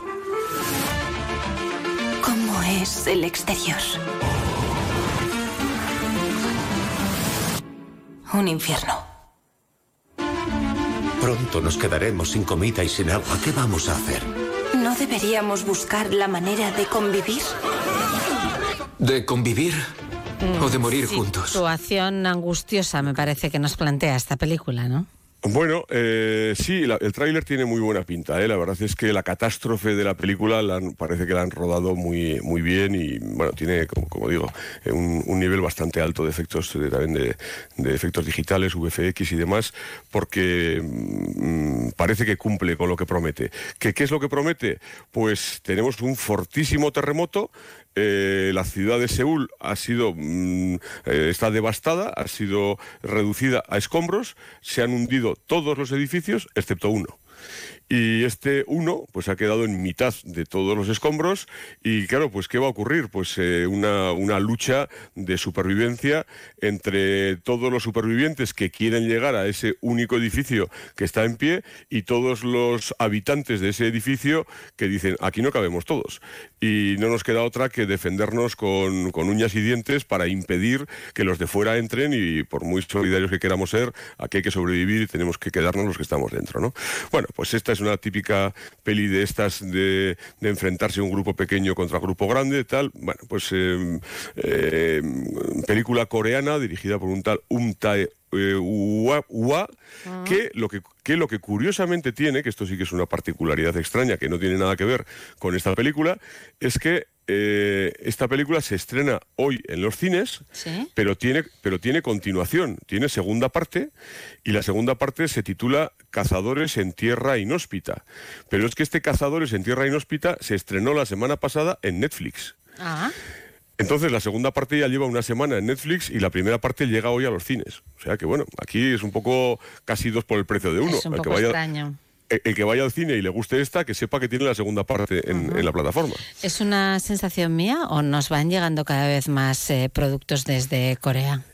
El cine coreano tiene un nivel de producción muy, muy potente. la verdad es que en los últimos años, a ver, es verdad que en los últimos años el cine asiático nos va llegando cada vez mm, más de, muchos países, pero Corea es uno de los países que más lidera el, tipo de producción, porque Corea por mucho que sean asiáticos, hace un tipo de cine y tiene un nivel de producción muy parecido a los norteamericanos.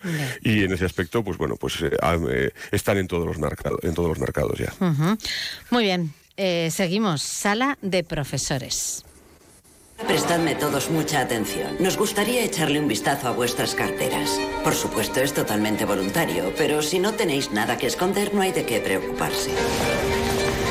Puedo entender su indignación, pero no sabe cuánto tiempo llevamos lidiando con esto. Tenemos a alguien en el instituto que roba todo tipo de cosas sin ton ni son. En nuestro colegio seguimos la política de tolerancia cero y eso supone investigar cada caso. Voy a pasar el boli por encima de esta lista de alumnos y lo único que tienes que hacer es asentir. Si sospechas de alguien, ¿vale? Señor Liebenberg.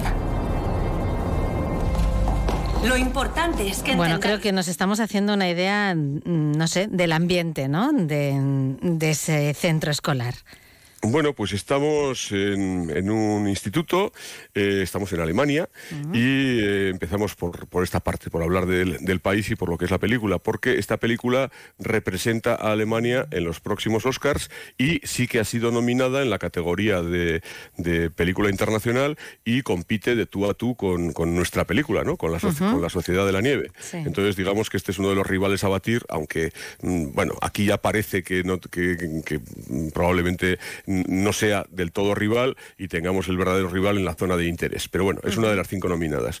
Eh, dirige Ilker Katak y lo que nos va a contar es pues la historia de una profesora un tanto idealista que acaba de empezar a trabajar, da, da matemáticas y conforme empieza a trabajar, pues en el, ci- en el centro donde está se descubren una serie de robos y digamos que todos los profesores pues de entrada van a decir pues el, in- el- el- ha tenido que ser este chaval que es el más pobre, el inmigrante, el tal, no sé qué, Eh, bueno, enseguida centran el foco sobre uno de ellos y ella va a decidir que eso no le parece justo y que, hay- que hay que abrir una investigación para ver si de verdad ese es el chaval o no lo es. Y a partir de aquí pues bueno va a surgir todo toda la problemática entre tres grupos enfrentados por un lado los profesores por otro lado los padres y por otro los alumnos.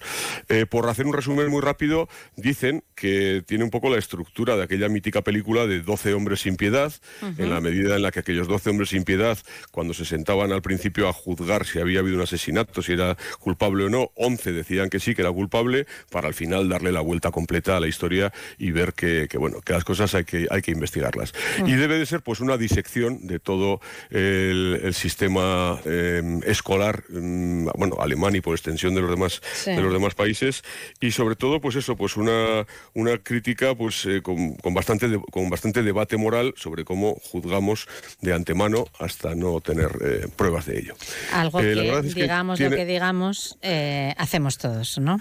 Eh, Evidentemente, evidentemente, pero tiene, tiene, tiene buena pinta esta película. Ya. Bueno, sala de profesores. Y el último estreno, La Tierra Prometida. Ludwig Kallen, bienvenido a Haltmanor. ¿Quiere cultivar el páramo? Quiero crear el primer asentamiento del rey. Está haciendo un trabajo magnífico. Esto empieza a cobrar vida. El páramo es la creación de Dios en todo su esplendor. ¿Por qué castrar a una bestia salvaje que quiere ser libre? Dios puso al hombre en la tierra para crear la civilización. Dios es caos. La vida es caos. No, la guerra lo es. Pero gana quien consiga controlarla.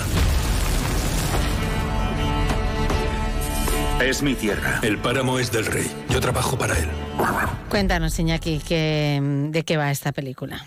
Bueno, pues esta peli nos llega desde Dinamarca y esta es también la película que Dinamarca había enviado a los Oscars, había pasado la primera preselección, se había quedado entre las 15 finalistas para la categoría internacional y al final no ha entrado entre las cinco últimas. Pero bueno, es una de las, de las importantes. Eh, dirigida por un tal Nicolás Arcel. Mm, Nicolás Arcel había hecho hace cuatro o cinco años otra película también ambientada en la Dinamarca del siglo XVIII, que era un, un asunto real, que era bueno pues una película sobre, sobre intrigas palaciegas. Y en este caso, pues eh, nos va a llevar más o menos a esa misma época, estamos también en el siglo XVIII, donde nos va a contar la historia de un, de un hijo bastardo de un terrateniente, que en este caso pues está interpretado por el gran, grandísimo Mats Mikkelsen. Mats Mikkelsen es el mejor actor que tiene Dinamarca sin, sin duda, el actor más internacional. Y, y digamos que este hombre que ha venido de la guerra, pues lo que quiere es labrarse un futuro, pretende pues intentar recuperar esa, eh, esa posición social que no, ha, que no ha tenido por haber sido el- un hijo bastardo y lo pretende hacer pues eh, a base de cultivar una serie de tierras que, que- y pretender ganarse el favor del rey y tal. Pretende cultivar unas tierras que lo que pretende cultivar son patatas y la verdad es que hay una auténtica guerra por este cultivo de las patatas y esta película que a simple vista parece que es una especie de drama rural se acaba por convertir en un un western eh, Ah, digno, digno casi de los mejores westerns. ¿eh? Esta es una película que pudimos ver en el, pasado Festival de, San Sebastián, con la presencia allí de Mads Mikkelsen, y la verdad es que yo la vi con muy buen sabor de boca, una película con una factura técnica, con una narrativa clásica, una narrativa prácticamente de estas de estas de westerns, que, a ver, no te va, no te va a sorprender demasiado la historia, pero muy bien contada, muy bien narrada, y a la vez, pues con una crueldad, con una dureza de aquellos tiempos tan, tan inhóspitos que, bueno, pues la verdad que, que merece muy mucho la pena esta, esta peli. O sea que de las eh, de los estrenos de la semana, desde tu punto de vista, la más recomendable, ¿no? Bueno, esta y supongo que la película alemana, pues evidentemente por las nominaciones, por cómo viene, pues eh, también es eh, las dos que hay que ver, las dos importantes, pues La Tierra Prometida y La Sala de Profesores. Muy bien, pues eh, aquí tenemos lo de esta semana, los estrenos de la semana. La próxima repasaremos un poquito pues esas nominaciones ¿no? a, a los Goya, que ya están aquí, y después llegarán un mes después justo los, los Oscar, ¿no? Exactamente. La semana que viene ya estaremos pues ahí, eh, metidos en los Goya. Y por cierto, recordar que durante esta semana en Golem se está haciendo también un, eh, mm, se están reponiendo algunas de las películas de los de los Goya. No, no todos los días están todas las películas, pero a quien le interese ver alguna de las nominadas, esta semana hay una programación especial para poder ver las pelis de los Goyas que se nos hayan pasado cuando ya llegaron por la cartelera para verlas antes de que llegue la gala. Bueno, pues entonces hay que lo que hay que hacer es consultar la cartelera y acudir eh, al cine. Al fin y al cabo, de eso se trata. Eh, Iñaki Rubla, gracias como siempre. Hasta el viernes que viene. A vosotros, hasta la semana que viene.